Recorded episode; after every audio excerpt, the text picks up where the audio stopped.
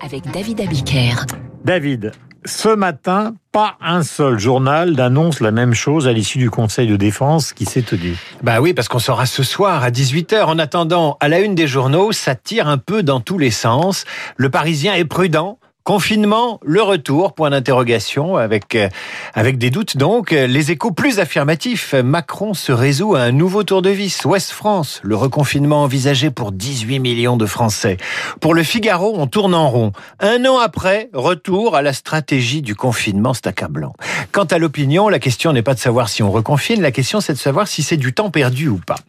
En attendant de savoir, donc, les journaux racontent le Conseil de défense d'hier, ambiance studieuse mais glaciale selon le Figaro. Le président de la République aurait demandé des comptes à Olivier Véran. Il se serait agacé de la trop lente montée en charge hospitalière sur les lits de réanimation et l'absence quasi totale de recours au secteur privé. C'était cinglant. Le boulot n'a pas été fait, indique une source accusatrice. Bien entendu, au ministère de la Santé, on se défend d'avoir été tensé par le président de la République.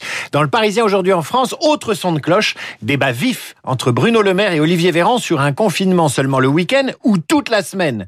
En fait, c'est le président qui va décider et Castex qui va causer ce soir. Et comme le dit Cécile Cornudet dans Les Échos, Macron ne veut pas se dédire. Pas question pour lui de laisser croire qu'il s'est trompé de stratégie. Et là, le porte-parole du gouvernement, Gabriel Attal, a eu ces mots hier absolument extraordinaires après le fameux Conseil de défense. J'ouvre les guillemets. Nous ne nous sommes pas trompés c'est le variant qui a changé la donne. C'est comme une nouvelle épidémie. Et ça rappelle étrangement la sortie d'Edgar Faure. Ce n'est pas la girouette qui tourne, c'est le vent. La bureaucratie en question à la une de l'Express. Test, masque, vaccin, le naufrage de la bureaucratie, c'est la une du magazine qui évoque notamment le fonctionnement kafkaïen de l'administration de la santé. Tout y passe, la concurrence publique-privée, les juristes partout, les médecins de terrain qu'on n'écoute pas, la rivalité entre les ARS et les préfets, les cabinets privés qui viennent en rajouter une couche, l'échec du traçage des personnes contagieuses. Et puis on lit cette phrase qui dit tout et qui revient dans la bouche de trois professeurs de médecine interrogés séparément par l'Express et qui ne se sont pas concertés. On vous dit oui et puis il se passe plus rien. François Bayrou, commissaire général au plan, est lui aussi interrogé. Aujourd'hui, l'État est obsédé par la nécessité de se protéger, lui.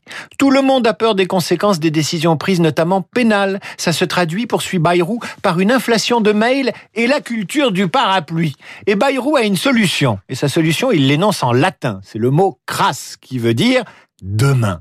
Alors crasse avec C pour clarifier, R pour raccourcir, A pour accélérer et S pour simplifier. C'est ça la culture générale des agrégés de lettres. Au moins les agrégés de lettres sont-ils cultivés. Après la culture du parapluie, la culture générale menacée au concours d'entrée à l'ENA. L'ENA pourrait non seulement supprimer l'épreuve de culture générale, mais aussi celle de langue, celle d'anglais. C'est ce que je lis dans les échos. Pourquoi? Parce que c'est discriminant. Donc l'objectif des concours n'est plus de recruter les meilleurs, quitte à aller les chercher dans la bourgeoisie qui a tous les défauts. L'objectif, c'est de recruter large. Mais en recrutant large, on abaisse le niveau. Ça devient curieux tout de même. Sciences Po, l'ENA, les grandes écoles qui suppriment des épreuves dites discriminantes. Tout ça parce que la formation initiale ne fait plus le boulot. C'est bientôt un selfie qui sera demandé à l'entrée à Sciences Po et une vidéo sympa pour rejoindre l'ENA. J'exagère, mais la méritocratie a du plomb dans l'aile. La méritocratie est même critiquée par un des enseignants les plus prestigieux d'Harvard aux États-Unis. Interrogé par Charles Jégu dans le Figaro, Michael G. Sandel, philosophe, estime que l'Amérique fait fausse route en sélectionnant dans ses meilleures universités à tour de bras.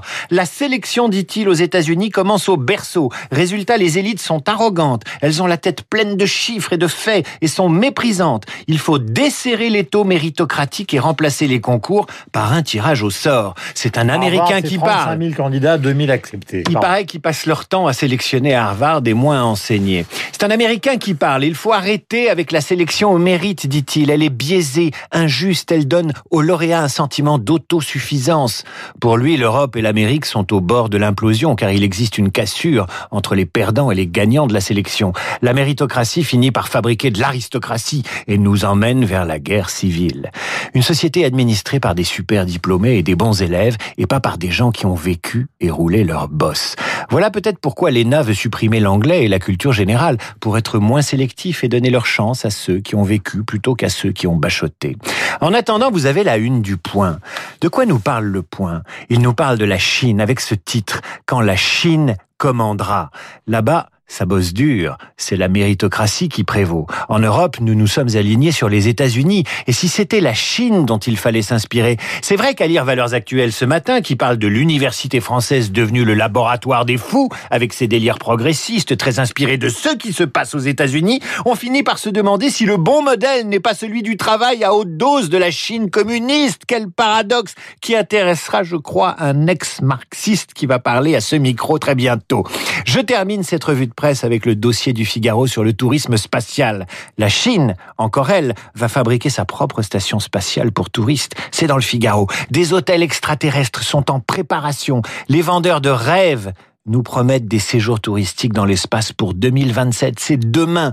Vol suborbital, vol en, ballon stratosphérique, vol parabolique. L'offre se diversifie. La NASA facturera la nuitée à bord de la station spatiale internationale 37 000 dollars la nuitée. C'est le prix d'une voiture, c'est pas si cher. Le problème, si j'ose dire, c'est le taxi pour y aller.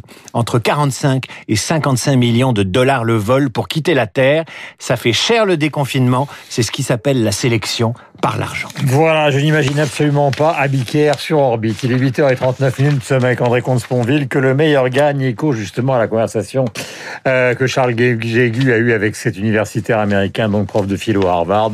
Vous savez qu'André Comte-Sponville est lui aussi philosophe. 8h39, nous sommes sur l'antenne de Radio Classique. Je voudrais, avant qu'il n'intervienne, que notre bien-aimé réalisateur donne les derniers points euh, qui viennent de nos confrères. Voici par exemple ce que disait il y a quelques instants en écho à ce qui va se passer ce soir Axel Président de la Ligue contre le cancer. Il était sur Europe 1 à propos du confinement. Le confinement est très difficile parce que on rentre dans la période de printemps. Être confiné au printemps, c'est pas exactement la même chose qu'être confiné en hiver quand il fait extrêmement mauvais. Ce reconfinement aujourd'hui, on va dire à la dernière limite, le couteau sous la gorge, est la pire des choses parce que on ne s'est pas résolu à reconfiner un coup après Noël, à reconfiner un coup avec les gamins en vacances. En février, on va reconfiner au week-end de Pâques. Quand même. Vous voyez la belle affaire? Voilà pour les propos donc euh, d'Axel Kahn. Nous sommes avec euh, André Comte-Sponville, qui d'ailleurs a écrit un précédent livre sur ce thème, inspiré de ce que fut l'attitude de Montaigne, maire de Bordeaux, qui a quitté sa ville au moment d'épidémie épouvantable. Et André Comte-Sponville est en direct. Le nouveau livre s'appelle Que le meilleur.